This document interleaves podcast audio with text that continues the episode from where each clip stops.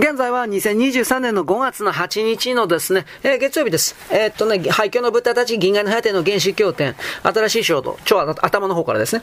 悟りは、悟りは、社会に対してはどのように対応していくのか。質問。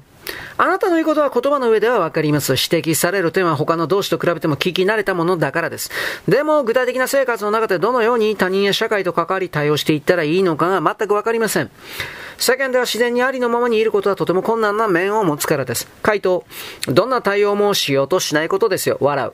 全く対応しようとはしないことです。いかなる用意した対応も持たないことです。だからといってあなたは周りに何も対応しないで死んだふりをするということではない。ただあなたが対応するとか、しなければならないとか、そういう思考であなた自身をせっついては良くない。まず対応しなくてはならないという思いが落ちれば、あなたは何かを槍に走る落ち着きのなさを離れることができる。次にただその状況にいればよい。ただいるのです。優先されるべきことがあるとしたら、対応するという行為ではなく、ちゃんと存在していることだ。だが、あなたの質問を聞くと、すでにあなたの中には、あなたが各あるべき対応の態度というものをすでに持ち込んでいる。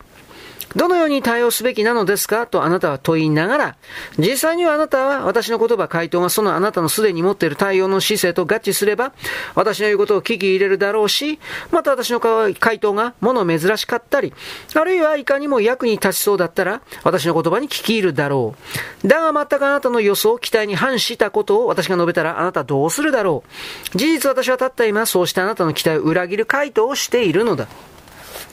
だが、これはあなたの個人的な人生論や人間関係の方法論を裏切ろうが、それに反していようが、私は常にただの事実を述べているのだ。これは他オの道であって、世俗のモラルや銀行員やセールスマンの対応セミナーなどではない。それに他のどのカウンセラーにも、あなたは満足できなかったから、私にこういう質問をしているわけだ。だから、私が言うことは意識のリアリティの位置から言うのであるから、それがあなたの思考を裏切るのは当たり前だ。なぜならば完全な対応、対応、完全な応対、対応、完全な周りとの調和は、あなたは無心である場合にのみ可能だからだ。無心であるということは、そもそも応対すらしようとしていないということだ。それでは世間では役に立たないとあなたは言うだろう。だが世間で本当に役に立つ、あるいは長い目で見て、無害な良好な平安をもたらせるのはこういうタイプの人たちだけだ。何事か常に対応してやりくりしなければならないという思いに取り憑かれている人たちの言動の結果は、最も始末の悪い混乱を作り出出してきた。だから実のところタオにおいては全く無心にいるという停止の中から生まれる洞察や観察の中から行為が起きる。それはやるとか、自分がやっているという感覚はほとんどない。やるべきだというのとも違う。ただやるのであり、そこには一切迷いはない。なぜなら考えてやってないからだ。何も考えないでやる場合にあなたは迷うはずはない。迷うとしたらあなたがいいのか悪いのかと無心ではないということになる。しかしそれは直感とも違う。直感的ではあるかもしれないが直感ではない。というのも直感を感じてからやるのではないからだ。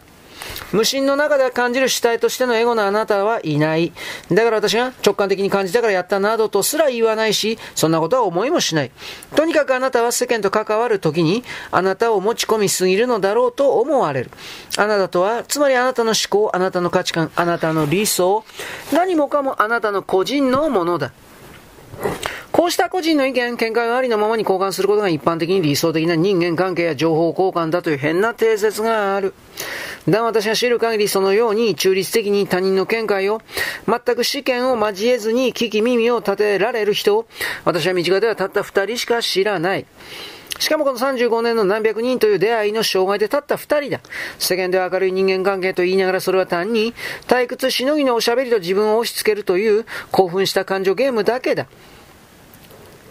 国の大問題を議論している国会ですら乱闘するんだよ。言わんやあなたが隣人と表向きは穏やかな顔をしていても、内面で冷戦状態や激戦、ん？激戦状態を起こしても、不思議はあるまい。これらは何もかもあなたを意図的に持ち込みすぎるので、あなたは、ちゃんとあなたであり意図したり、意思で自分をどうこうしなくとも、あなたの育った環境は他人とは違う。だからその風土の中であなたの個性はちゃんとある。あなたを無個性だと私は言わない。だがあなたは自分の個性について意識する必要は何もない。また意図して他人に知らしめる必要などどこにもない。他人だってそんなものには関心あるふりはしても実際にはあなたなど関心などないんだから。もしもあなたの個性に本当に関心を寄せる人がいたとしても、例えばあなたの恋人のようなものであったとしても、その関心は無人無心なものではありえない。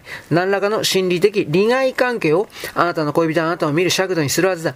こうしてくれるに違いない。そうしなければあんたを嫌うぞなどという取引が必ずある。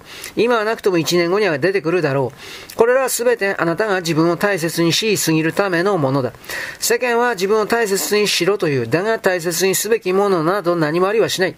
意図して大切にしないで、むしろ無視するからこそ逆に、無意に自然にあなたは何も分別もなく大切にするようになる日が来るだろう。そこにはやり手はいない。だがその行為、対応、対応、応対は、あなたの思考の結果であるならば、あなたはその結果どうなっても他王から見れば完全な間違いだ。たとえ結果が楽しくなろうが、他人に支持されて選挙に当選しようが、好きな恋人と結婚へゴールインしても完璧な失敗だ。